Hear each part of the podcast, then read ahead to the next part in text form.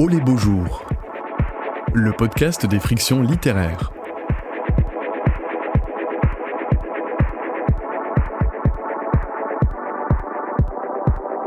Au nom du Père et du Fils. Une rencontre avec les écrivains Sabil Goussoub et Xavier Leclerc, animé par Salomé Kinner. Et enregistré en public en mai 2023 au MUSEM à Marseille, lors de la septième édition du festival Oh les beaux jours.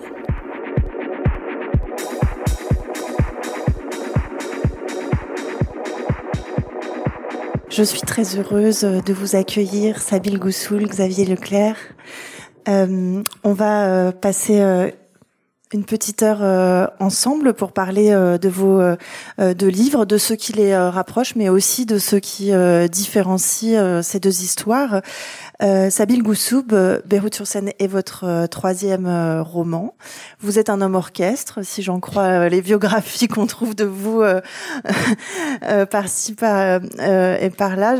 On vous présente comme un photographe, un commissaire d'exposition, journaliste, chroniqueur et euh, biographe aussi, puisque euh, Beyrouth sur scène euh, raconte l'histoire euh, de vos parents, euh, Anan et Kaïsar, libanais installés à Paris au milieu des années 70 pour une période de quelques mois, qui deviendra quelques années, puis toute une vie, une vie à l'horizon de laquelle n'a cessé de se profiler ou de disparaître l'espoir euh, d'un retour euh, euh, au Liban. On, développera bien sûr ces différents aspects. le retour au pays faisait aussi partie des rêves de votre père, Xavier Leclerc. Il s'appelle Mohamed Saïd Aïd Taleb. Il a disparu en 2020, mais il est ici vivant dans un homme sans titre, magnifique restitution d'une vie tournée vers la survie. Votre père est né en Kabylie entre Béjaïa et Tizi Ouzou, mais c'est dans un HLM près de Caen que vous avez euh, grandi, vous, euh, Xavier Leclerc, sous les fourneaux de la Société métallurgique de Normandie, où votre père euh, travaillait comme ouvrier. ouvrier non qualifié, ce que précisait sa carte d'ouvrier, donc sans titre pour ses employeurs et pourtant combien héroïque. Euh, c'est donc euh, des pères, euh, des fils et des identités construites à l'ombre d'exils douloureux qui nous réunissent aujourd'hui, mais ce qui nous réunit davantage encore, ce sont, c'est la littérature, un pays euh, où la famine, les outrages et la guerre civile peuvent être adoucis euh, par la langue et le travail euh, de mémoire. Alors je voudrais qu'on accueille vos lecteurs et vos lectrices dans cette discussion, comme vous le faites tous les deux à l'orée, à l'entrée de, de, vos livres respectifs, c'est-à-dire en présentant de manière extrêmement explicite le projet littéraire que vous entreprenez. Alors chacun d'une manière différente, vous commencez euh, vos romans par dire qu'est-ce qui euh, nous euh, amène, nous lecteurs, à vous lire en ces termes et quel est le projet que vous entreprenez. Pourquoi est-ce que vous avez ressenti le besoin de, de faire en fait ce qu'on peut appeler vraiment un contrat de, de lecture avec avec vos lecteurs et d'exposer aussi clairement votre intention et votre procédé d'écriture? Merci, merci d'être venus aussi nombreux. Euh, c'est un énoncé qui est une, sorte de, clarification euh, qui permet euh, déjà de, poser euh, une invitation, parce qu'en fait, au moment où on commence à écrire, le chemin est long très très long puisqu'il s'agit pour ma part de raconter l'histoire de mon père, de remonter aux années 30 et au moment où je commence à l'écrire, ce n'est pas du tout une posture, c'est vraiment euh, un constat qui est celui de la difficulté, de la douleur anticipée. J'ai commencé à écrire ce livre au moment de la mort de mon père et j'ai pris 15 kilos pour écrire ce livre en quelques mois. Et c'était vraiment. Je te sens. Je te, on en a parlé. Est-ce que c'est le deuil ou l'écriture? Les deux. Les deux. L'écriture, c'est une, une extension du deuil. Et, et c'est une recherche de fantômes et c'est une écoute de ces fantômes. Donc pour moi, le, le lien est très ténu. Et l'idée, c'était de, voilà, de promettre au lecteur que je ferai de mon mieux effectivement, la faim, F-A-I-M, c'est la sensation qui résume très très bien la vie de mon père, notamment son enfance. On le dira peut-être pourquoi plus tard. Et c'est la sensation que j'avais moi à ce moment-là. J'avais besoin de réponses, notamment. Merci. Euh, merci pour ton introduction, merci pour votre présence et je suis très content de, de faire cette rencontre avec Xavier, avec qui on a déjà fait d'autres rencontres. Euh, alors moi, le, le début du, du, livre, en fait, c'est on est directement dans l'appartement parisien de mes parents, dans lequel ils ont vécu donc depuis euh, à peu près 45 ans. Enfin, ils ont changé deux trois fois, mais c'était toujours dans le même immeuble. Et, et je m'étais pas trop posé la question du début du roman, mais ça faisait déjà 3-4 ans que je travaillais sur un livre sur la guerre du Liban. Donc c'est cette guerre civile de 75 à 90 qui a fait fuir mes parents au début de la guerre et qui a fait qu'ils sont jamais revenus euh, vivre au Liban. Et, euh, et voilà, j'ai été comme beaucoup d'écrivains libanais ou beaucoup d'écrivains exilés qui sont qui viennent de familles qui sont exilés à cause d'une guerre, guerre civile, peu importe. On se retrouve à un moment à écrire généralement sur cette guerre et donc moi aussi j'ai voulu euh, m'y pencher et je m'étais toujours demandé qu'est-ce que je dois qu'est-ce que je dois raconter sur cette guerre. Est-ce que je dois la raconter en tant que telle, mais en même temps je l'ai pas vécu, mes parents non plus, ils étaient exilés, même si leur famille oui. Donc il y avait cette question de comment raconter cette histoire, la question de la légitimité, la question de la temporalité, et aussi cette question euh, malheureuse qu'aujourd'hui le Liban va presque aussi mal qu'à l'époque de la guerre. Au bon près, tout va tout, tout va mal, tout est en train de disparaître d'ailleurs. Euh, et, euh, et donc en fait j'ai voulu interroger mes parents, moi j'y arrivais pas du tout, donc moi je voulais m'empresser de le faire tant qu'ils étaient encore vivants. Et je me disais il faut que j'y aille, il faut que j'y aille, je connais rien de leur vie, rien de leur exil, etc. Et j'osais pas, j'osais pas. Je suis retourné chez mes parents sept, huit fois avant d'oser cette, d'oser poser cette première question très simple qui est euh, comment vous êtes arrivé à Paris? Et, euh, et, en fait, quand j'ai posé la question, euh, mon père m'a complètement envoyé balader. Il me fait une sorte d'humour noir en me disant je suis arrivé à l'aéroport d'Orly. C'était ça sa réponse. Après, il m'a dit je suis arrivé à l'aéroport d'Orly avec ta mère dans la valise parce qu'elle rentrait encore dedans à l'époque. Et, donc ma mère est venue là, commencer à l'insulter en arabe, etc. Et je me suis dit en fait mon roman commence là. C'est-à-dire que le fils qui est là en face de ses parents, ses parents qui fuient en fait la, la, la question parce que c'est trop dur de se rappeler pour eux. Et en fait dans cette fuite là, dans cet humour là, finalement c'était déjà la meilleure réponse qu'ils pouvaient me donner. Et finalement en racontant cette scène, je décrivais aussi l'appartement de mes parents. Et, et l'appartement de mes parents, c'est euh, c'est Beyrouth avant la guerre. C'est le, le, pays qu'ils ont connu avant de partir et que cette guerre commence. C'est une sorte de petite maison dans la prairie libanaise avec des tableaux, des fleurs, etc. Aucune trace de guerre, aucune trace de photos de la guerre, aucun livre sur la guerre.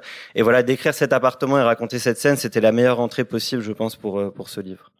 Alors vous l'avez euh, chacun dit à votre manière, vous euh, partez tous les deux de matières extrêmement différentes. Vous vous courez après le temps euh, et vous essayez d'interviewer vos parents euh, tant qu'il est euh, tant que c'est encore possible. Et vous vous partez avec une matière qui est extrêmement euh, ténue puisque non seulement votre père vient de décéder, mais même de son vivant, votre père était un grand taiseux et par ailleurs l'endroit d'où il vient, l'endroit où il a grandi, contrairement à la famille de Est très peu documenté. C'est euh, alors du coup on se demande, on, on, je me disais peut-être que la situation de Sabine est un avantage. Et en fait, plus on avance dans le livre et plus vous parlez de cette interview et plus on se dit, mais finalement, cette matière vivante, est-ce que c'est pas une complexité supplémentaire euh, dans l'écriture? Alors du coup, peut-être respectivement, euh, vous Xavier, comment vous avez euh, euh, travaillé avec cette, euh, ce peu de matière? Comment est-ce que l'écriture est venue peut-être combler certains manques? Comment est-ce que vous êtes accommodé de cette situation? Et puis ensuite, euh... Alors, dès l'énoncé, en fait, j'évoque une tentative de, de, recherche de vérité. Euh, j'évoque aussi, en fait, pour, pour faire simple, parce que j'imagine que beaucoup d'entre vous n'ont pas encore lu le, le, livre, en 1939, Albert Camus a 25 ans. Il habite à Alger, euh, il prend le bus pour se rendre en Kabylie, en région montagneuse, et euh, et il, va écrire une série d'articles qui vont, euh, enfin une série qui va s'intituler Misère de la Kabylie, puisque chiffre à l'appui, il va décrire une misère insondable. Les gens sont épuisés, tombent de faim et de fatigue. Un système colonial dont le code euh, forestier qui interdit aux gens jusqu'à la cueillette du bois pour se chauffer ou des glands pour faire la farine traditionnelle. Le même code forestier impose un permis de marchandage, lequel est payant. Autrement dit, on asphyxie économiquement, socialement euh, la population locale. Et Albert Camus est absolument consterné. Un système fiscal qui fait que euh, les gens travaillent 3-4 mois par an gratuitement pour payer des impôts. Et Albert Camus qualifiera, c'est le mot qu'il utilise, cette situation d'esclavagisme. Euh, les gens littéralement tombent de fatigue euh, en chemin pour les champs dans lesquels ils travaillent. Et il va décrire euh, cette catastrophe humanitaire et une séquence où il va décrire des enfants qui se battent contre des chiens errants pour des restes. Et il se verra répondre par un vieux adossé à un mur, c'est comme ça tous les jours. Et parmi ces enfants, il y avait mon père, ou l'enfant qui deviendra un jour mon père. Et, et donc, euh, au moment de la mort de mon père, je découvre ces articles de Camus, euh, écrits 80 ans plus tôt, et ça m'a fait l'effet vraiment de lettre écrite à un ami en réalité. Parce que ces articles très posés, très sobres, il s'interdisait toute exaltation, euh, disait-il lui-même, face à la beauté des paysages, à cause de cette indécence de la pauvreté. Et donc, euh, ça m'a fait l'effet d'informations très précieuses aussi. Euh, et j'ai, grâce à ces articles, renoué avec des bribes que mon père m'avait racontées, notamment les racines. Mon père m'avait dit ce truc de dingue de, de, de, de, manger des racines pour survivre et ça voulait pas dire grand chose pour moi. Et, et, en lisant ces articles, effectivement, Camus évoque les racines qui sont mangées pour survivre. C'est donc l'histoire, pour conclure, l'histoire d'un enfant qui mange des racines pour survivre, ensuite se déracine pour que nous, ces enfants, puissions nous enraciner. C'est vraiment l'histoire d'un sacrifice. Et à sa mort, euh, je l'ai apprise du reste comme une sorte de début de l'étranger à la Meursault. Euh, vous, vous souvenez, aujourd'hui papa est mort, peut-être euh, hier, je ne sais pas. Eh bien moi je l'ai appris par un email, papa est mort, sans un, un point final. il y avait quelque chose de complètement absurde. Je ne l'avais pas revu depuis 20 ans. Et, et il y avait quelque chose d'absurde à, à, cette mort. Euh, et cet anonymat-là, moi, pour moi, m'a mis dans une situation vraiment de d'indignation en réalité. Donc j'avais besoin d'écrire sa vie, de mettre moi-même ce point final à cette phrase. Cet homme le méritait. J'ai oublié la question. Euh, cette matière vivante oui. que sont vos parents, euh, extrêmement euh, loquace, mais pas toujours euh, là où, à l'endroit où vous le souhaitez. Chacun à leur manière, parce qu'on parle beaucoup du rapport au père, parce que c'était un petit peu. Mais votre mère est extrêmement présente dans votre livre, qui est un petit peu le, le. Elle représente un peu la, la, la, la transmission dans la famille. En tout cas, elle, elle, prend ça en charge très sérieusement à travers différents médias. comment est-ce que euh, je dis ça parce que pour ceux qui n'ont pas encore lu le, le, le livre de Sabine, euh, la gestion euh, WhatsApp de votre maman est quand même assez hilarante. Et euh, donc voilà, comment est-ce que vous vous naviguez dans cette masse de récits euh, qui vous qui vous est fait au fur et à mesure de vos visites? Et comment vous l'utilisez à votre tour pour écrire un livre? C'était euh, une des premières matières. La première matière pour écrire ce livre, ça a été de découvrir les archives de famille il y a, 6-7 ans. Euh, de, en fait, ma mère est arrivée à Paris en 75. Elle a commencé à beaucoup photographier sa vie euh, donc parisienne. Et, et j'avais découvert ces images il y a 6 ans alors que je travaillais sur un projet photo au Liban. Et j'avais découvert dans ces images un territoire que j'avais jamais vu ailleurs parce que c'était un Paris très libanais, très arabe, de par les peintures, les, les, sujets. Il y avait des vidéos. Finalement, tout le monde parle en arabe, etc. Et que si, si on voit pas l'extérieur de l'appartement, on se croirait pleinement au Liban ou à Beyrouth. Et euh, donc il y avait ça, puis il y avait beaucoup de correspondances parce que donc avant WhatsApp on s'échangeait des lettres et donc ma mère pour échanger avec ses frères et ses parents qui vivaient au Liban euh, cette guerre-là échangeait beaucoup de lettres et donc je vivais avec des, des box de, de, de, lettres comme ça que ma mère avait échangé avec ses frères et je me l'étais gardé, je me disais toujours voilà cette matière il y a quelque chose dans ces lettres, faut en faire quelque chose. Et puis finalement, je me suis mis à entretenir, m'entretenir avec mes parents et, et, effectivement, plus on, on s'entretient avec ses parents sur euh, leurs années passées, sur ces moments de guerre, plus on se perd. Euh, j'ai vite comprendre que j'allais pas comprendre la vérité, qu'il n'y en avait pas qu'une, qu'il y en avait 50 000, que raconter l'histoire de cette guerre était impossible, que raconter l'histoire de mes parents non plus. Finalement, ce que je raconte dans mon livre, c'est pas l'histoire de mes parents, c'est la vision qu'un fils a de ce que mes parents ont bien voulu me raconter à un moment. Enfin voilà, c'est une sorte de, c'est de la fiction absolue. C'est pour ça que même le, voilà, c'est pour moi, c'est même pas, c'est quand on me dit récit ou, ou biographie, non, c'est vraiment un roman. C'est un fils qui s'accapare l'histoire de ses parents. Et, et je finis mon livre par ce moi qui retourne voir ma mère encore pour lui poser une question et il me dit mais va-t'en, laisse-moi tranquille, tu connais rien de ma vie, alors que ça fait 60 heures que j'ai fait des entretiens avec elle sur sa vie justement. Et, et je trouvais ça bien parce qu'elle me remettait à ma place, voilà, de d'enfant de, de, qui ne connaît pas la vérité, la, la, la, vie de ses parents, et en même temps d'écrivain, voilà, qui raconte son histoire avec la fiction qui se fait.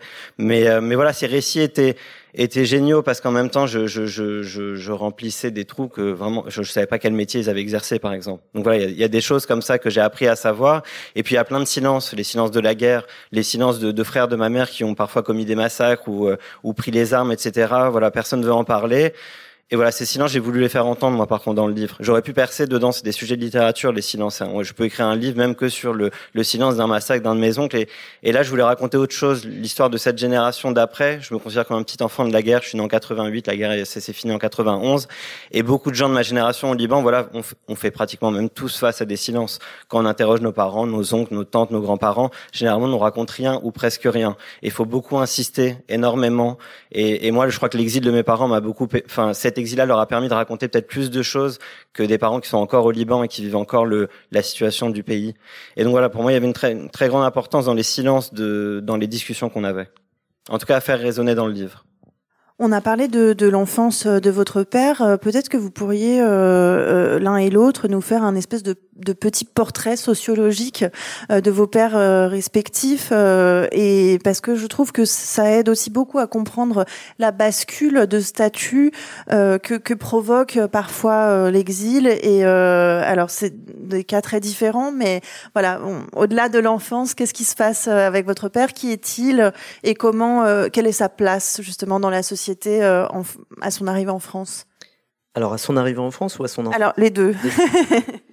Alors, mon père, c'est l'archétype euh, de l'enfant euh, indigène, puisqu'on les appelait comme ça à l'époque, des années 30, l'Algérie française, euh, 9 enfants, 9 enfants sur 10 dont il faisait partie n'allaient pas à l'école, donc il est il restera un alphabète. C'est important de le préciser. Ensuite, il fait partie de ces enfants travailleurs. Donc il va longer le pays euh, dans un cortège euh, euh, avec d'autres enfants pour travailler de champ en champ, notamment à la récolte dans les vignes, etc. Et puis il va aussi, à un moment donné, travailler à vendre du, du, charbon de bois. Voilà, c'est des métiers typiquement d'enfants indigènes. Et il fera ce qu'il pourra. Et voilà pour les années 30. Euh, arrive Camus en 39, c'est la Seconde Guerre mondiale, et pour balayer rapidement, euh, il a donc une enfance pendant la Seconde Guerre mondiale, ensuite une adolescence pendant ce qu'on n'appelle pas encore la guerre d'Algérie, puisqu'on appelait ça le maintien de l'ordre ou les événements, il y a quelque chose de très festif dans cette expression mais qui participe du déni de l'époque. Et donc euh, en 62 indépendance, il arrive euh, en France typiquement l'archétype de l'ouvrier immigré, il faut savoir une chose intéressante sur le recrutement des ouvriers immigrés maghrébins. À l'époque, euh, même après l'indépendance, arrivaient des agents du recrutement. Ils allaient dans les hameaux euh, kabyles, euh, principalement pour l'Algérie ou même dans des bleds un peu reculés ailleurs. Ils alignaient les hommes torse nus et ils palpaient les mains, ils regardaient la blancheur des dentitions, la composition des épaules, la tenue. Et c'était ce que j'appelle vraiment un recrutement vétérinaire. Et donc euh, un tampon vert pour ceux qui étaient acceptés, un tampon rouge pour ceux qui n'avaient pas le, physique requis. Euh, ensuite, une enveloppe leur était donnée euh, qui comptait un moyen de transport pour Marseille. Et de Marseille, ils étaient dispatchés selon les besoins des Trente Glorieuses, un peu partout en France, à l'usine Renault, métallurgique, le Nord, enfin, suivant les besoins. Euh, mon père a été torturé pendant la guerre d'Algérie. Euh, quand il m'a raconté ça, il a terminé en me disant mais ce ne sont pas des vrais Français qui ont fait ça. Et pourquoi je dis ça? Euh, Parce que mon père n'a jamais eu de, ressentiment à l'égard de la France. J'ai jamais entendu dire la moindre chose contre la France. Et moi, ça a posé un interdit aussi au ressentiment. Donc je suis dans une volonté d'apaisement et dans mon écriture aussi. Je trouve que euh, d'abord, je me garderais bien de juger qui que ce soit. J'ai choqué un peu tout le monde quand j'étais à Caen récemment. J'ai dit, mais euh, il faut avoir de l'empathie même pour euh, le jeune qui a torturé mon père. Parce que c'est une chose d'avoir vécu la torture, mais c'en est une chose, c'en est une autre de l'avoir infligé. Il faut vivre avec ça après. J'imagine facilement que le gamin de 20 ans, il rentre chez lui à Dunkerque ou j'en sais rien, en Alsace ou que sais-je, avec ses souvenirs horribles et il faut transmettre ça ou pas dans les tabous familiaux. Et donc, c'est pas de l'histoire de l'Algérie dont il s'agit, c'est de l'histoire de France. Et, et, il faut collectivement, aujourd'hui, on a un tournant collectif. C'est aussi ça l'énoncé de ma promesse dans ce livre. C'est cette, cette, ce tournant duquel on participe tous aujourd'hui, qui est une volonté d'apaisement. Et ça, c'est très très important.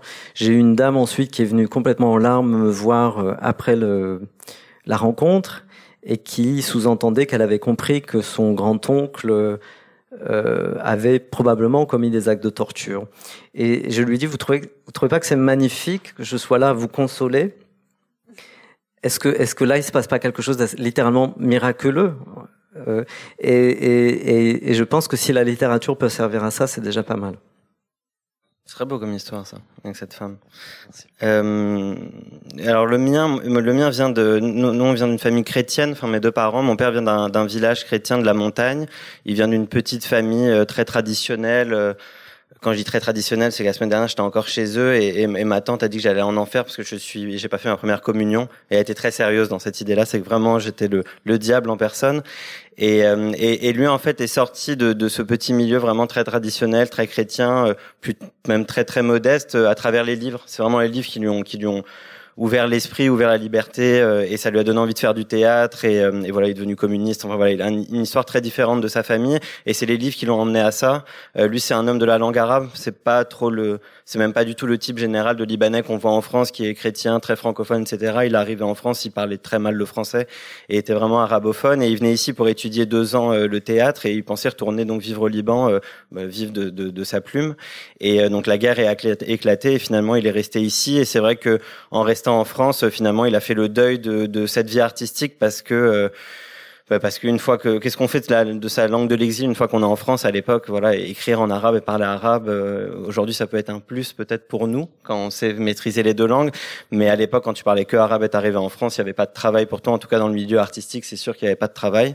Donc voilà il a, il a fait l'abandon de ça il est devenu prof d'arabe et puis après voilà il, il, a fait sa vie en France et puis il, a il a monté les les échelons. Mais donc voilà il s'est vraiment libéré lui euh, ce qui est assez beau assez touchant dans son dans son histoire c'est que c'est vraiment il, s'est libéré de, de son milieu dans lequel il vivait qui est vraiment un milieu très réactionnaire à travers les livres, la littérature, le théâtre, etc. Et, c'est vrai que dans mon livre, c'est un hommage aux deux, mais il y a, peut-être un hommage plus fort au père parce que j'ai parfois l'impression que quand j'écris, j'écris pour lui, c'est-à-dire que tout ce qu'il n'a pas pu écrire dans sa vie et exprimer sur le Liban, sur l'exil, sur la France, enfin peu importe, sur l'amour, etc. J'ai l'impression de le faire euh, indirectement, alors qu'évidemment il m'a juste rien demandé dans, dans sa vie.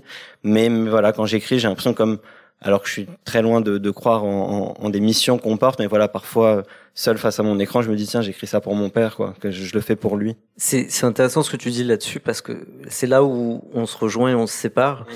parce que ton père, lui, est, est, très éduqué, le mien pas du tout, euh, mais il partage quelque chose de très très fort, c'est l'expérience de la guerre. Et, et ils ont donc en commun le mutisme qui est propre à ceux qui ont connu la guerre. Euh, cette incapacité à en parler et nous, par conséquent, on hérite de ce silence, on hérite de cette mémoire qui n'est pas articulée, qui n'est pas dite. Et je pense qu'ici, dans cette salle, nous avons tous, vous seriez surpris de l'apprendre, hérité de la guerre. Euh, et je pense que si vous vous renseignez auprès de vos parents, vos grands-parents, euh, ou de, de, vos vies en général, vous verrez le lien avec la guerre. Les guerres est très très fort, notamment la guerre d'Algérie pour, pour les Français. Et je pense que c'est une sorte de, de cancer euh, qui peut se métastaser dans le temps à travers les générations s'il n'est pas articulé à un moment donné. Je pense qu'il y a un travail qui relève même de la thérapie, euh, de, de, de, mettre des mots sur ces mots MAUX, MAUX du, du passé. L'idée pour moi, c'est d'évoquer le passé pour le dépasser. C'est-à-dire que notre proposition à Sabine comme, comme, comme la mienne, c'est c'est ne pas de ressasser euh, sur un registre d'inventaire, de, de vindication quel qu'il soit. C'est, l'idée, c'est de vraiment dépasser les choses et de vivre dans notre temps. En fait, on n'est pas, on n'est ni nostalgique, ni euh, ce qu'on recherche, c'est de créer une, une, plateforme très saine pour avancer euh, historiquement. Et je sais qu'il est très à la mode de juger de manière anachronique, ce qui n'a aucun sens. Moi, j'ai toujours dit, j'ai dit ça à des étudiants à Londres encore la semaine dernière je leur disais gardez-vous bien de juger parce que c'est on est la nouvelle génération adore juger. Euh, je leur disais vous savez à vouloir annuler tout le monde, euh, vous allez vous-même y goûter dans dix ans parce que vous savez la Révolution française à force de guillotiner tout le monde on finit par être guillotiné. Et ils me regardaient, bah non, bah non, nous on n'a rien fait de mal. Bah si en fait. Et, et, et je les ai un petit peu challengés. Je leur ai dit, mais vous savez, je prends quelques photos de vous sur Instagram et j'ai des dossiers à n'en plus finir. Alors je, je fais la liste. Je leur dis vos fringues sont fabriquées par des enfants à l'autre bout du monde. c'est pas. Ensuite, euh, vos, vos, vos trucs de Starbucks et que sais-je là, vos, vos, machins, vos verres en plastique ou je sais pas quoi là, c'est pollution, environnement, c'est mort. Ensuite, euh, vous mangez des burgers ou que sais-je, la viande, conditions animales. Mm -mm. Donc, on va vous annuler, mais de tous les côtés dans dix ans. Donc, ne jouez pas les malins à critiquer les gens en 1830 ou, même plus récemment, parce que ça s'appelle la condition humaine. C'est pour ça que moi j'ai un rapport très apaisé à l'histoire. J'estime que quand il y a des zones quand je vous parle par exemple du code forestier, c'est comme ça. Voilà. C'est pas euh, ma manière d'envisager les choses. Je me dis pas c'est les Français ou les méchants Français, les gentils Algériens. C'est juste la condition humaine.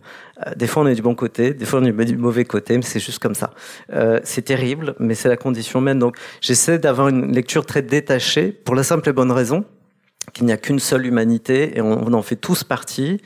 Et, et la guerre, ça ne se gagne pas. Personne n'a gagné la guerre d'Algérie. Ça ne laisse que des malheureux derrière, quelles que soient les origines.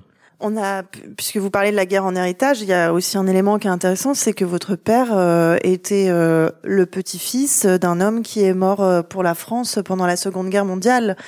Ça aussi, ça oui. fait partie de son, euh, de, de, de, sa, de sa biographie. Et, et vous précisez d'ailleurs dans, dans le livre, à un moment donné, quand vous parlez de votre rapport à la France, vous dites ça fait des générations et des générations que on, on, on donne euh, dans votre famille, oui. qu'on donne des choses à la France. Et donc, euh, comment mais, ne pas se sentir français Mais je l'ai compris très très tard. Il a fallu que j'aille vivre en Angleterre pour apprendre que j'étais français. Hein c'est un grand. Ma, vie a quelque chose de très tragicomique en fait dans ma, dans ma vie en réalité. On devrait mettre une caméra sur mon épaule parce que c'est vraiment à mourir de rire au quotidien ce qui se passe dans ma vie.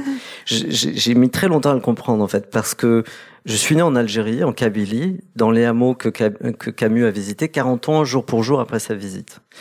Et ensuite, dans le cas du regroupement familial, je me retrouve euh, dans en Normandie. Mon père avait d'abord vécu dans un baraquement, dans un, ça fait très misérabiliste de le dire, mais c'est comme ça, dans un terrain vague traversé par la, route nationale 13 en banlieue de Caen, et ensuite dans les HLM d'une cité dortoir qu'on appelle Hérouville-Saint-Clair.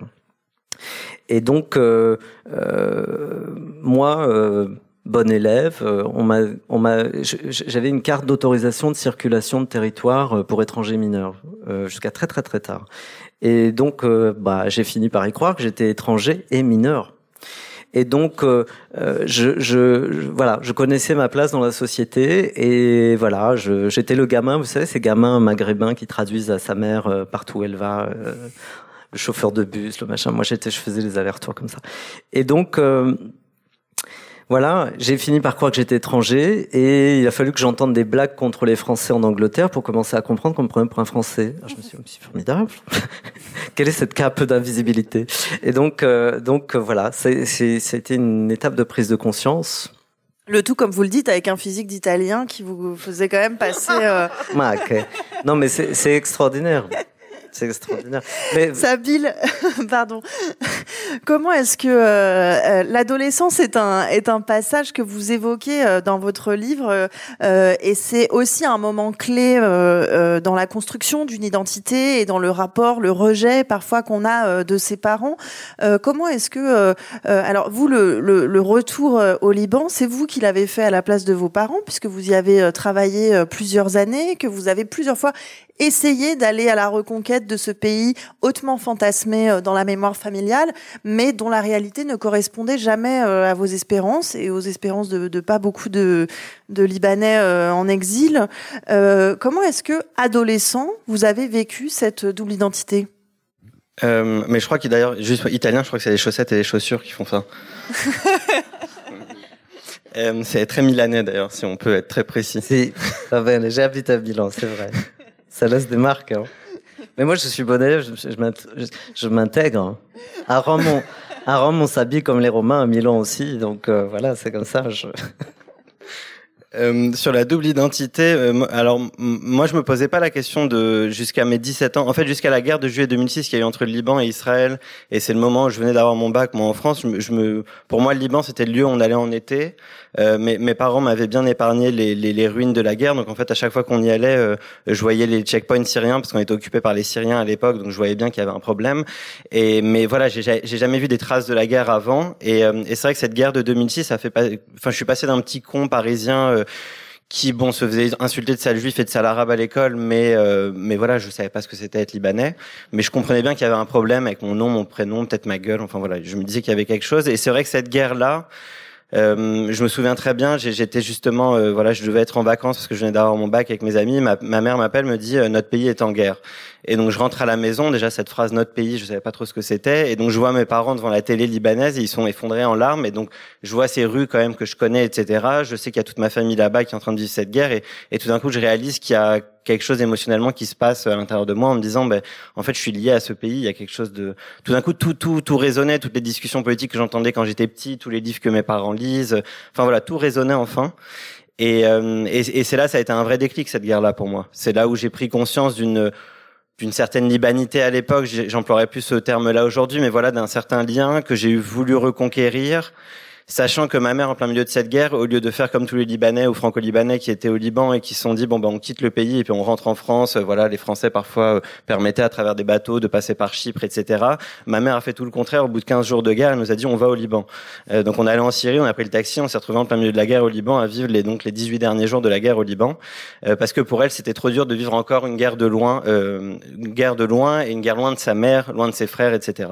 Donc elle nous a traîné avec nous et je crois que ça a été un moment marquant dans ma vie parce qu'à partir de là euh, tout, tout a changé. C'est-à-dire que j'avais appris un peu l'arabe et tout d'un coup, je me suis complètement plongé dedans et maintenant, je le maîtrise complètement. C'est là où je me suis dit, en fait, je veux retourner vivre au Liban. C'est là où j'ai commencé à écrire des premières histoires qui se déroulaient au Liban. Et donc voilà, le lien est devenu très fort. Et c'était plus une question de double identité. Euh, moi, je pense que je dirais pas comme toi que je me sens français, mais je dirais pas que je me sens libanais non plus. Euh, je me sens plus rien, honnêtement. Je me sens très lié à la langue française. Je me sens très attaché à la langue libanaise. Et d'ailleurs, pas forcément à l'arabe littéraire, mais vraiment à la langue libanaise, le dialecte libanais. Et, euh, et c'est ça qui me tient à, à, ces à ces pays. Et au fond, non, parce que pour moi, le français, c'est aussi le Liban. Au Liban, il y a quand même il y a la bourgeoisie chrétienne qui a parlé français évidemment, mais il y a aussi tout un milieu intellectuel libanais qui a écrit beaucoup en français, qui a même conçu ce pays en français et en arabe. Donc voilà, pour moi, ces deux langues font partie de d'une culture euh, française, pas que euh, africaine, arabe, libanaise. Voilà, quelque chose de, de plus large que quelque chose qui dépasse ces deux pays-là, en tout cas pour moi. Xavier Leclerc, est-ce que vous seriez d'accord de lire euh, l'extrait qu'on a choisi euh, ensemble de votre livre, s'il vous plaît, qui nous donne à voir un petit peu euh, cet homme qui est votre père? C'est très court. Hein. Je n'aime pas mes photos d'enfance. Sur celle-ci avec des. Pardon, je répète. Je n'aime pas mes photos d'enfance. Sur celle-ci avec des, des scellés à œillets qui datent de 1986, je dois avoir 6 ans assis dans un photomaton de la galerie marchande où j'affiche un sourire espiègle en noir et blanc. J'ai gardé la carte de transport, dite famille nombreuse. Le voyage vers le passé, lui, n'est pas au tarif réduit. Il me coûte même plutôt cher. Le vécu et les sensations ressemblent en cela au ticket de bus oblitéré pour qu'il ne puisse jamais servir deux fois. Et pourtant la mémoire esquille pour vivre des transports désormais interdits, parce que le temps reste aussi implacable qu'un contrôleur. Pour écrire sur mon père, je redeviens le môme désemparé, assis dans le bus à ses côtés. Il avait l'air mélancolique et perdu. Son costume d'ouvrier n'était jamais froissé. Je l'observais en silence. Lui qui avait un très beau regard vert porté vers l'avant, comme s'il attendait du chauffeur une quelconque directive. Rien ne le sortait de son mutisme, pas même le grésillement de la machine à composter. Alors, je suis contente que vous ayez spontanément euh, choisi euh, cet extrait parce que c'est un extrait que je trouve très beau et sur lequel euh, je voudrais m'appuyer pour vous poser une question à tous les deux. S'il y a bien, il y a peu de choses que vos pères respectifs partagent, mais par contre, le costume, ça oui.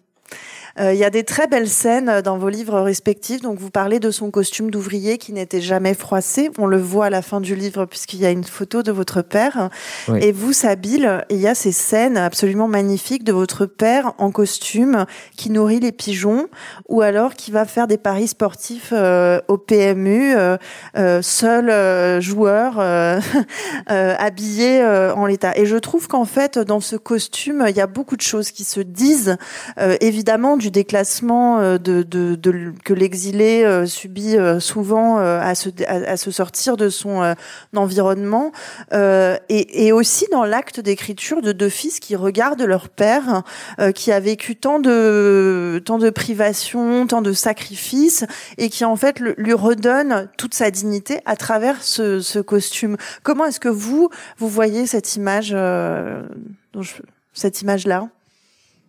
Il y, a, y a, y a, le costume et il y a le silence quand même. Alors le mien, le mien insulte beaucoup, etc. Mais, mais c'est vrai que c'est vrai que je parle beaucoup de son silence. Et quand tu parles du silence de ton père, moi, il y a quelque chose de, enfin, qui me rappelle vraiment très fort le mien. Euh, des gens assez taiseux qui disent rien. Le, le mien, c'est pour parler, c'est juste pour insulter, mais donc c'est pour ne rien dire parce que finalement ça, ça, ça n'apporte rien, ça ne fait avancer en rien les, les, les histoires.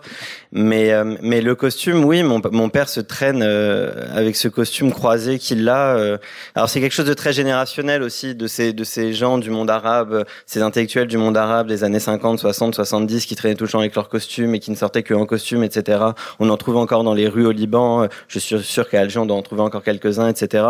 Et et c'est quelque chose qu'il a jamais quitté. Euh, effectivement, mon père traîne dans les PMU, il passe son temps dans les PMU, il joue beaucoup aux courses, et, euh, et il est toujours seul comme ça, donc dans les PMU assez sordides. Donc effectivement, il y a personne en costume croisé, et donc lui, il est là avec son costume croisé, un peu les chaussures comme toi, avec des chaussettes peut-être parfois de couleur, et il est là avec des sacs plastiques, tous les journaux arabes généralement, ses recueils de poésie, maintenant mes livres, et, et il est là, il écrit de la poésie dans des dans, dans des endroits où il y a que des tickets partout PMU. Euh, et c'est complètement sur ces scènes sont complètement surréalistes et euh, et je sais pas ce qu'il essaie de moi j'avoue je sais pas ce qu'il essaie de garder peut-être un peu de dignité euh, ça doit être de la dignité ouais qu'il essaie de garder à travers son costume même si je sais pas très bien euh, j'ai jamais réussi à comprendre pourquoi il, tenait toujours à sortir comme ça même le dimanche même tout le temps même maintenant qu'il est à la retraite et qu'il a aucune raison de de garder cette posture là est-ce qu'il t'est venu à l'esprit qu'un costume c'est un uniforme et l'uniforme c'est le propre de la guerre sont, sont des hommes qui portent un uniforme au quotidien.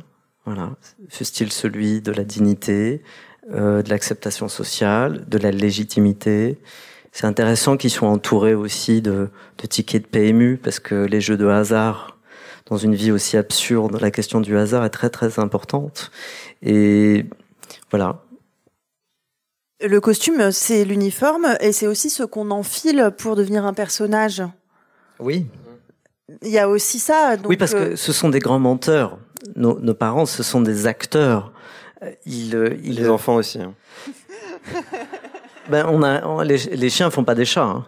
On a, on a hérité de ça. Mais c'est, ce sont des mensonges magnifiques parce que ce sont des mensonges qui, qui, qui, recouvrent une souffrance, une déchirure extraordinaire. Et donc, moi, je dis souvent, mon père, il me fait penser des fois à Roberto Benigni, hein, par les détails. Et, et il, mon père, c'était ça aussi, à sa manière. C'est-à-dire que s'il avait pu nous faire croire qu'il était riche, il l'aurait fait. Ma mère encore plus. Ma mère, c'était une duchesse, elle allait au bled. Vous savez, les cantines de fer, là.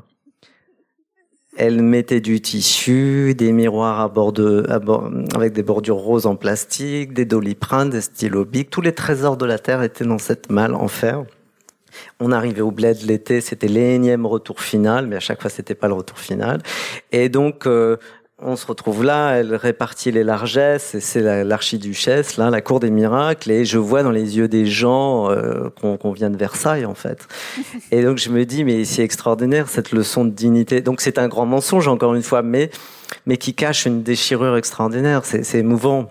Et moi, enfant, je, je, voyais bien que ma mère, elle jouait la comédie, en fait, qu'elle qu'elle essayait de nous de vendre une sorte de légitimité, que tous ces sacrifices n'étaient pas en vain. C'est bouleversant, en réalité, ces gens qui, qui mettent un costume euh, comme un rideau euh, pour cacher ce qu'on veut pas forcément montrer, ça s'appelle la dignité. Ce sont des gens qui se sont jamais plaints.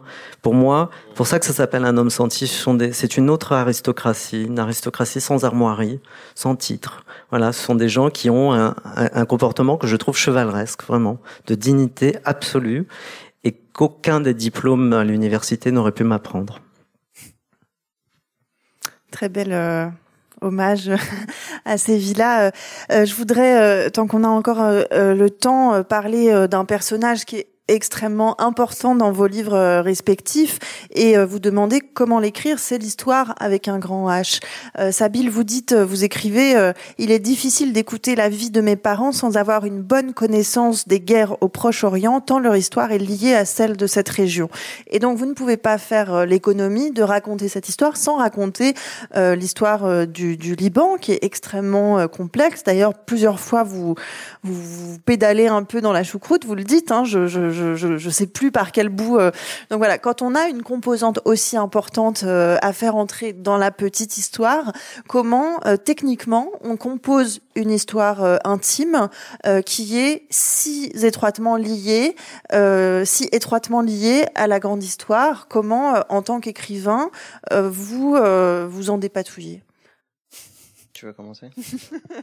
Euh, et, moi, c'était un vrai problème. C'était un vrai poids cette guerre du Liban. Euh, j'ai même eu, je travaillais en parallèle avec beaucoup de photos et, euh, et à un moment, je composais parfois des livres photos euh, au lieu d'écrire mes livres pour essayer, je sais pas, me, me donner un certain ordre, etc. Et il y avait une série de photos que j'avais fait de 300 photos où j'avais traversé toute l'histoire de mes parents et j'avais, je m'étais forcé à supprimer toutes les traces de la guerre de leur histoire en me disant j'ai juste envie de raconter une histoire d'amour entre deux personnes, un père et une mère. Est-ce que je suis capable? Est-ce que c'est possible dans ce livre, en racontant leur histoire, de raconter juste une histoire d'amour entre ces deux personnes. Et, euh, et c'était impossible. Parce qu'en fait, à partir du moment où j'ai commencé à brancher le micro et que mes parents ont commencé à me raconter leur vie, alors que dans les albums de, ma, de famille que ma mère a composés, il n'y a aucune trace de guerre, alors que dans ce qu'ils m'ont toujours raconté de leur vie, ils m'ont jamais parlé de la guerre. Là, tout d'un coup, quand je les enregistrais, je leur posais des questions, il y avait plus que ça qui sortait. Il y avait rien d'autre que la guerre. Le début de la guerre, le milieu de la guerre, les massacres, quand ils y allaient, ce que leurs frères et leurs sœurs ont fait, euh, les guerres autour, parce que la guerre du Liban, c'est une guerre qui est liée au conflit israélo-palestinien, qui est conflit, qui est relié à l'Iran avec le Hezbollah qui arrive en 82, etc., etc. Et, euh, et même leur exil parisien, euh, pendant leur exil parisien, ils ont subi des attentats qui étaient liés euh, au conflit du monde arabe de manière générale à Paris. parfois, c'était la guerre Iran-Irak, et ma mère travaillait par exemple à l'ambassade d'Irak, et il y a une prise d'otage euh, euh, dans l'ambassade d'Irak qui était lié au problème palestinien, mais aussi euh, au conflit du Golfe. Et, et, donc voilà, en fait, à chaque fois. Ça arrive sans cesse à vos parents. En fait, ça, sans cesse. Plusieurs fois, ils se retrouvent sur les lieux d'un attentat. D'ailleurs, tu parlais du hasard. voilà, tu, tu, tu, quittes ton pays, tu te retrouves à vivre trois attentats à Paris liés à ça, alors que tu étais venu à Paris pour justement fuir cette guerre-là et ces conflits-là, euh, ce fameux hasard. Et, et donc en fait, c'était impossible de faire l'impasse. Donc le tout, c'était de pouvoir raconter des éléments de cette guerre-là sans que ça devienne trop lourd parce que parce que c'était pas du tout ce que je voulais faire au début. Et en même temps, je voulais quand même la retraverser parce que comme elle n'a pas été racontée, comme la guerre d'Algérie d'ailleurs, euh, en tout cas la guerre d'Algérie, euh, la guerre civile algérienne là n'a vraiment pas du tout été racontée, pratiquement aussi peu que la guerre du Liban, seulement que par quelques réalisateurs, quelques photographes, quelques écrivains, etc. Il n'y a pas une histoire officielle de cette guerre-là. Eh bien, euh, le temps est, pardon, je, je... je, je c'est perturbant, mais ne... donc en fait, les écrivains remplissent ce rôle. On, on, est un peu les gardiens de la mémoire de cette guerre-là. Les écrivains, les cinéastes, les réalisateurs, les photographes libanais et franco-libanais et de la diaspora, euh, eux remplissent les trous et le vide euh, qu'on doit combler parce qu'il faut les raconter ces guerres-là si on a envie d'aller de l'avant. Moi, ça fait neuf mois que je fais la promotion de ce livre. Partout, on me demande de parler de la colonisation, donc de l'histoire avec un grand H. Et je me rends compte en fait qu'on parle essentiellement de considération euh, la hiérarchie des hommes, la valeur d'un homme, de des inégalités, du mépris, de voilà. Je pense que d'ailleurs euh, l'Algérie française c'est un, un, grand gâchis, je pense historiquement, si vous voulez vraiment mon avis. Je pense que c'est un rendez-vous manqué. Euh, vous savez, euh, les, les, Français étaient en Algérie pendant 130 ans. Euh, les choses auraient pu être très différentes si on s'y était pris différemment.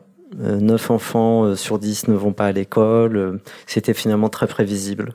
Vous pouvez pas pousser les gens dans la misère, dans l'humiliation absolue, dans la famine, et vous attendre à ce qu'on crée un pays tout à fait. Ils n'avaient même pas le droit à la citoyenneté, puisqu'on disait pas d'eux qu'ils étaient des Français, on disait d'eux que c'était des, indigènes ou des, musulmans. Et par ça, en fait, le problème de l'Algérie française, c'était tout sauf français. Moi, j'ai aucun problème avec l'idée de la France euh, en Algérie. Le problème, c'est que la France n'a jamais été en Algérie en réalité. Euh, la France, c'est la liberté, l'égalité, la fraternité. Et en fait, on n'a on n'a pas mis ça. On n'a pas mis la liberté, on n'a pas mis l'égalité en place, on n'a pas mis. Euh... Et c'est ça le grand drame en fait de la, la présence française en Algérie.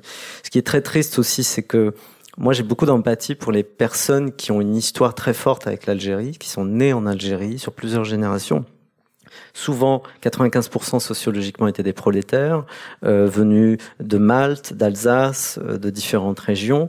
Et à force de 14 juillet, on finit par croire qu'ils étaient plus français que les Français et, euh, et, et, se sont complètement euh, retrouvés dans un état de choc total, euh, une valise en carton à la main au moment de l'indépendance, parce que c'était leur pays aussi. Moi, je fais partie des rares voix qui dit mais c'était leur pays fondamentalement aussi. C'est-à-dire que c'est pour ça que je trouve que c'est un gâchis moi, ça m'intéresse pas de dire euh, sur combien de générations on remonte. À partir du moment où vous êtes né, où vous vivez dans un pays, c'est votre pays, point à la ligne. Donc je trouve que la grande histoire, elle est importante. Je parlais tout à l'heure de la citoyenneté française. Euh, mon arrière-grand-père est mort pour la France dans les tranchées à Verdun en 1917, à Besonvaux. Et je me suis dit, ça m'a rendu très triste quand j'ai écrit mon livre précédent 120 francs parce que en faisant des recherches historiques sur mon, arrière-grand-père, je me suis rendu compte qu'il est mort pour la France et que moi j'ai galéré comme un comme pas possible pour avoir la nationalité française. Et je me suis dit, c'est là où il y a, un, il y a un, des chaînons manquants dans nos histoires collectives. Et, et c'est là aussi qu'il y a dans ces glissements-là des potentiels ressentiments je, je m'en garde bien, tout va bien. Aujourd'hui, je collectionne les passeports, tout va bien. Mais je, je, pense à tous ceux qui, contrairement à moi, ont la chance d'avoir pu euh, rebondir. Et je me dis, ces failles de l'histoire avec un grand H, eh, on doit leur porter une attention tout à fait particulière si on veut créer de la cohésion sociale et, et un apaisement collectif. Merci euh, beaucoup. Vous pouvez euh, préparer vos questions puisque on va donner, on va prendre dix minutes pour discuter avec vous. Peut-être juste pour clore cette discussion. En attendant, il y a un euh, trait d'humour euh, euh, dans votre livre qui est à part ça d'une grande sobriété et d'une grande pudeur, c'est le moment où vous dites que votre père est mort d'un cancer du côlon et que c'est quand même un comble de l'histoire. Voilà, je, je, je et, et, et, ça me permet de, de, de, juste vous poser une dernière question, Sabine. Ça vous plaît ça hein C'est ça que vous voyez pas là. On a très, très Et pendant que vous préparez l'adresse de votre chausseur pour Sabine, qui a quand même l'air d'avoir une, euh, une, un, grand coup de cœur pour vos chaussures je et vos chaussettes. des chaussettes oranges, c'est promis. Qui sont peut-être les chaussettes du pape euh, à Milan, je ne sais pas. euh, Sabine, l'humour, vous avez choisi l'humour qui est quand même euh, l'arme des désarmés. Hein. L'humour, euh, ce livre, vous l'écrivez avec énormément de d'autodérision, de dérision par rapport à votre propre famille. Est-ce que ça s'est tout de suite juste rapidement euh, pour finir, est-ce que ça s'est tout de suite imposé ce ton-là pour raconter cette histoire qui est quand même euh, euh, jalonnée de, de grands drames intimes et collectifs? Je, je, je, me l'impose. Euh, mes, mes, trois livres ont, ont plein d'humour et je, je, m'impose justement à essayer de chercher l'humour et, et parfois c'est malgré moi, même parfois je le raconte et ça devient drôle. Et moi au début quand je l'avais écrit, j'étais en train de pleurer, puis je le fais dire à quelqu'un, il explose de rire et je me dis mais non mais c'était pas ça. Enfin qu'est-ce qui se passe? Pourquoi il rit? Et en fait si c'est drôle et, et, et, je comprends pourquoi ça fait cet effet après. Mais euh, mais oui alors c'est je vais pas dire que c'est une spécificité libanaise, pas du tout, mais voilà, c'est comme ça qu'on m'a toujours raconté la guerre du Liban. C'est comme ça qu'aujourd'hui, de, de, jeunes Libanais euh, vivent la crise au Liban. Et, et, là encore, la semaine dernière, j'y étais, j'étais allé voir des one-man shows de jeunes humoristes libanais qui vivent crise sur crise sur crise, et pourtant qui rient euh, de, de leur quotidien sordide. Voilà, et j'ai été, moi, euh, je suis vraiment j'ai un héritage de, de, de, pièces de théâtre, de dramaturges libanais qui ont beaucoup travaillé avec l'humour justement, qui ont utilisé cette matière-là et pendant la guerre du Liban et après pour raconter nos histoires. Et donc je voilà, je suis un enfant de ça, donc euh, oui, l'humour c'était euh, c'était essentiel, sachant que quand je faisais les entretiens avec mes parents, on passait du rire aux larmes constamment. C'est-à-dire que mon père faisait une blague sordide, on hurlait de rire. Deux secondes après, ma mère pleurait, on se mettait tous à pleurer. Puis trois secondes après, il y avait une blague sordide. Puis... Et je voulais garder ce, ce, ce cette ambiance-là dans le livre aussi, qui raconte quelque chose. C'est très réussi. Magnifique. Merci à tous les deux. Est-ce que vous avez des questions, des commentaires, euh, des retours de, lecture? Je, crois qu'il y a un micro qui, c'est ça, qui circule. Euh, merci pour tout ce que vous venez de dire, c'est très beau. Euh, pour Xavier, je voulais vous raconter, peut-être que vous le savez, mais il y a une association des pieds noirs, quelque chose comme ça, je ne sais plus exactement leur nom, et euh, à travers eux, euh, il y a des anciens combattants de l'Algérie, français, qui, euh, à leurs 60 ans, ont appris qu'ils avaient droit à une pension en tant qu'anciens combattants. Et ces hommes qui n'ont pas pu parler de ce qu'ils avaient vécu en Algérie euh, refuse de toucher cette pension, donc il collecte l'argent et il l'envoie pour creuser des puits ou faire des choses en Algérie. Je trouve que ça rejoint un peu ce que vous disiez, euh, ce qui s'est passé euh, en Algérie et les gens qui ont été amenés à torturer sont aussi des victimes du colonialisme français. Je, suis absolument d'accord. Merci pour votre témoignage. Je, suis vraiment d'accord avec ça. Euh, moi, je trouve ça déchirant, des gens qui, vous imaginez, vous avez, vous êtes né quelque part. Si on oublie vraiment les jugements, les partis pris, etc., les religions, peu importe. L'idée que vous grandissez quelque part et que probablement en plus vous avez des grands-parents qui sont nés dans ce pays, quel que soit le pays, et on vous dit du jour au lendemain prenez votre valise en carton et ces mères qui mettent trois pulls, trois épaisseurs de pulls sur les gamins parce que voilà, elles savent que c'est tout, c'est tout ce qui leur reste et elles vont sur le pont du bateau et arrivent à Marseille, on les méprise, on les prend pour des bougnoules, comme on disait à l'époque. C'est terrible. Moi, je, je, pour moi, il n'y a qu'une seule humanité. Ces gens me font autant pleurer que, que les dits indigènes à l'époque. Et d'ailleurs, euh, sur une note peut-être un peu plus d'espoir, euh, moi, j'invite euh, toutes les personnes qui ont envie, même pas forcément un lien direct, mais d'aller en Algérie. Il suffit de prendre le bateau d'ici, c'est très rapide. Et, et c'est extraordinaire. Vous verrez l'accueil extraordinaire que vous recevrez. Les gens vous inviteront à manger chez eux, même ceux qui n'ont rien vous inviteront. Et euh, il y a un, un, amour pour les Français qui est extraordinaire. Euh, et il y a une tendresse pour les Français qui est extraordinaire. Et, et, vraiment, les gens ont envie de vous revoir. Ils ont envie de vous rencontrer. Je vous assure. Vous allez dire que vous êtes français. Il y a un truc que les gens ne savent pas aussi. Par exemple, vous allez à Alger. Si on vous a repéré dans un restaurant, très souvent, à 95% des chances, votre, votre addition sera déjà payée. On vous dira, le monsieur là-bas, il est parti, mais il a déjà payé pour vous. C'est extraordinaire. Et ça, si c'est pas de la, la, la, fraternité, je sais pas ce que c'est. Et, et c'est pour ça que c'est notre rendez-vous à nous, aujourd'hui. De dépasser toutes les amertumes, les ressentiments et tout ça. Même les peurs, je dirais aussi. On a beaucoup de peurs en nous. On a, on a, on magasiné beaucoup, beaucoup de toxines et de, de choses euh, difficiles à avaler. Et je comprends, hein, mais faut les dépasser, faut, faut aller vers l'avant. Et, et, je suis très optimiste sur les, les relations entre la France et l'Algérie. Euh, deux personnes sur trois ont moins de 30 ans en Algérie aujourd'hui. Donc vous avez affaire à des jeunes, parlez-leur. C'était un message de l'Office du tourisme algérien. C'est oui, ça vit. Parce qu'au restaurant, quand ils les repèrent, t'es sûr que c'est pas besoin de devises. C'est pas les services secrets quand ils les repèrent au restaurant qui prennent des notes plus que l'addition qui est payée. Est-ce qu'il y, y, a une autre question, s'il vous plaît? C'est terrible. T'es trop optimiste. Qu'est-ce qui se passe? alors moi, je suis née en Algérie et je voudrais témoigner après ce que vous venez de dire. Euh, mon père est parti en Algérie 50 ans après être parti avec une, une valise en carton. Excusez-moi, je suis un peu euh, comment dans l'émotion. Et il a été accueilli dans la maison où, ben voilà, on a vécu euh, toute notre, euh, enfin le temps euh, qu'on a vécu en, en, Algérie et plus mon père, parce que moi je suis partie à 9 ans et demi. Et quand il est allé dans cette maison, elle était bien sûr habitée par euh, une famille. Ils ont été accueillis comme des rois des rois. On leur Voyez a fait des couscous. C'est ma collègue de l'office de tourisme. Voilà, exactement deux. Et alors, ce que je voulais dire, c'est que dans la maison, il y avait deux cadres. Et les deux cadres, c'était euh, des cadres offerts pour le mariage de mon père. Ma mère ah. est décédée. Ils lui ont donné les deux cadres pour qu'ils repartent. Et mon père a dit, je ne prends que le petit parce que le, le, grand, euh, je ne pourrais pas le mettre dans l'avion. Mais moi, c'est des choses qui me touchent. Et l'Algérie, c'est... Ah là là. C'est votre pays. Ah ouais, c'est mon pays. Oui. Est-ce que est-ce oui. que il y a un il y a un truc qui est pas encore clair? C'est c'est votre pays l'Algérie. La, Ouais. la France et l'Algérie, c'est c'est une histoire d'amour. Ne croyez pas les propagandes qui viennent de je ne sais où qui vous font croire que nous sommes des pays hostiles. Et c'est vrai qu'il faut rencontrer les gens. C'est c'est plus Ouais. possible. C'est il faut dépasser. Ça fait 60 ans l'indépendance. Il faut qu'on passe à autre chose.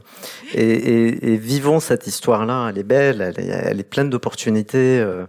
Et pas seulement commerciales. Euh, mais ce sera l'occasion d'échanger des chaussettes oranges, euh, de, discuter de littérature, de faire plein de choses. Il faut la vivre, cette relation. Elle est belle. On a encore quelques minutes, profitez-en. Attendez, attendez, parce que il y a des micros qui circulent et il y a des mains qui se lèvent. Alors, je voudrais d'abord ben, vous remercier pour, cette, pour ce moment, pour cet échange que je trouve extrêmement enrichissant.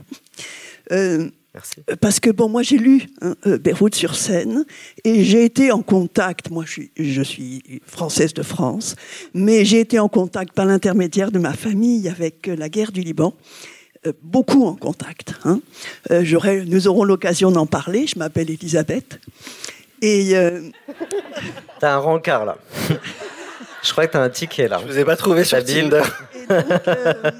Et donc, euh, j'ai été très très, j'ai trouvé extrêmement émouvant cet ouvrage et moi qui l'ai vécu par l'intermédiaire d'autres personnes, ça évoque énormément de choses énormément de choses. C'est très, voilà, ça évoque. Et euh, donc un grand merci et un grand merci aussi parce que je trouve particulièrement euh, intéressant et enrichissant de vous entendre parler de la conception et du, et du comment c'est arrivé, comment ça s'est fait, comment ça s'est construit. Et voilà, je trouve ça passionnant. Merci. Merci. Merci, Je crois qu'il y avait une autre question là, monsieur. Ouais. C'était une petite question par rapport au silence qu'a que vous avez évoqué tous les deux par rapport à l'histoire familiale. Quelle a été la réaction de vos parents ou de votre mère, je ne sais pas, après la, enfin, la publication ou à la lecture du livre si... Euh, alors moi, mon père, euh, au début, il a rien dit, comme tout bon père arabe, il l'a lu en un soir, puis il m'a, il m'a juste appelé pour m'insulter, voilà. Mais finalement, c'est lui qui l'a traduit en arabe. Euh, on va le sortir au Liban à la fin de l'année. C'est lui qui a traduit la première version, et là, je suis en train de reprendre un peu la version parce que je veux le rendre un peu plus léger dans la traduction et j'ai remarqué qu'il n'avait strictement rien censuré donc j'imagine qu'il a tout bien pris.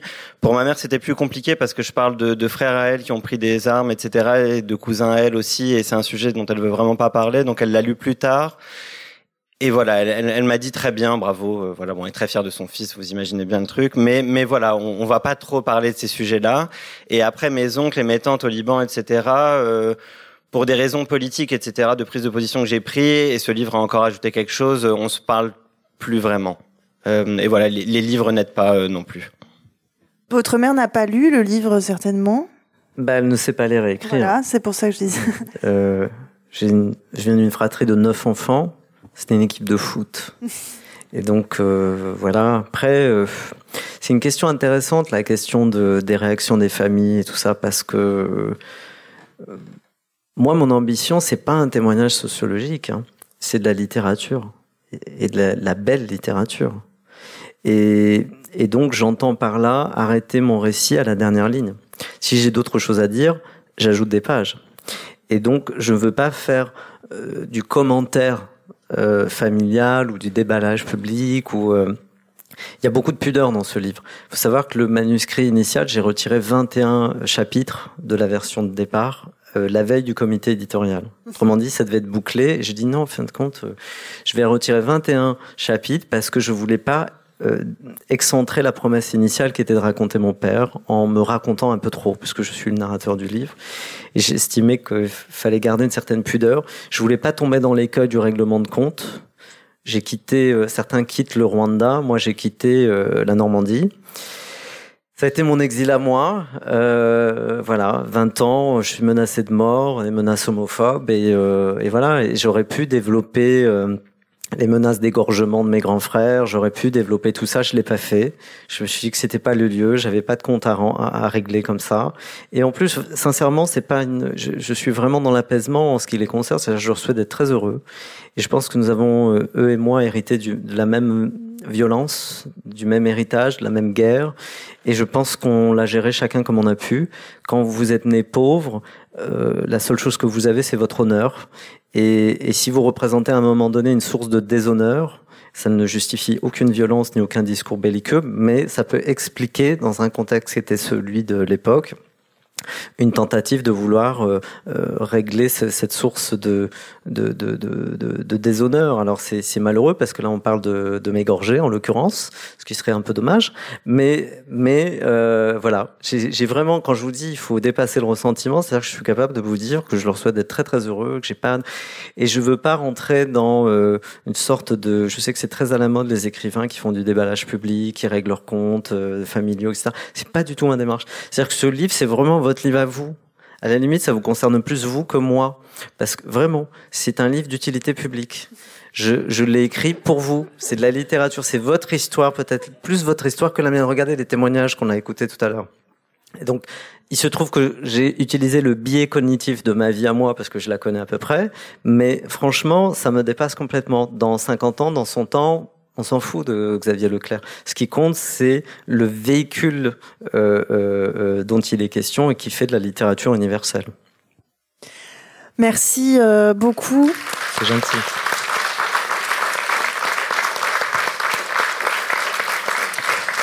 Alors, je veux vous, juste vous rappeler que Sabine Goussoub et Xavier Leclerc seront en dédicace tout de suite, donc euh, n'hésitez pas euh, déjà à repartir hein. avec leurs livres et On n'a pas d'héritage. Voilà. euh, merci à vous pour votre présence. Merci à tous les deux d'être venus à Marseille pour parler de vos livres et puis bonne suite de festival.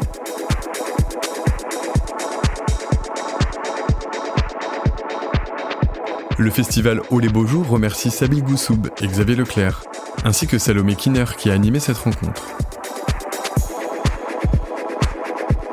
Merci à l'équipe du MUSEM qui a accueilli le festival. Les références bibliographiques des auteurs sont disponibles dans le descriptif du podcast.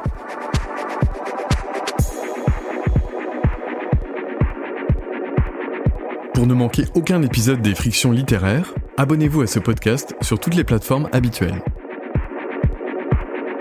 La huitième édition du festival Au les Beaux Jours aura lieu du 22 au 26 mai 2024 à Marseille.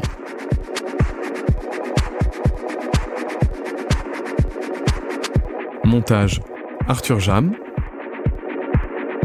Voix Benoît Pacteau. Un podcast produit par Des livres comme des idées.